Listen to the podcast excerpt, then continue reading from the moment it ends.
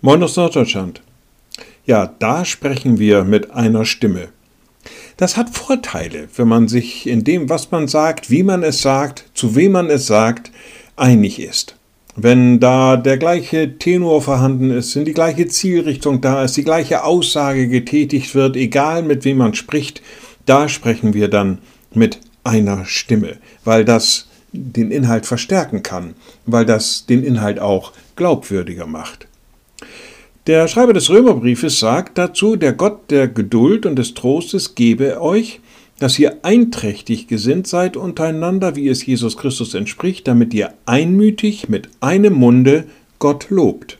Das hat mit Gleichmacherei jetzt nichts zu tun, sondern einfach damit, dass wir Gott loben in Jesus Christus, dass wir anerkennen, dass er uns so ungeheuer viel geschenkt hat. Da sprechen wir dann doch mit einer Stimme. Liebe Schwestern und Brüder, ich lade Sie ein zu einem kurzen Gebet und anschließend zu einem gemeinsamen Vater unser.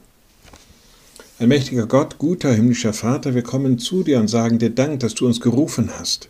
Gib, dass wir die Kraft haben, den Mut haben, mit einer Stimme zu sprechen, wenn es um deine Verheißungen geht, wenn es um die Zukunft geht in der Herrlichkeit, wenn es um die Zukunft geht in der Wiederkunft deines Sohnes. Und wir beten gemeinsam. Unser Vater im Himmel, dein Name werde geheiligt, dein Reich komme, dein Wille geschehe wie im Himmel, so auf Erden. Unser tägliches Brot gib uns heute und vergib uns unsere Schuld, wie auch wir vergeben unseren Schuldigern. Und führe uns nicht in Versuchung, sondern erlöse uns von dem Bösen, denn dein ist das Reich und die Kraft und die Herrlichkeit in Ewigkeit. Amen.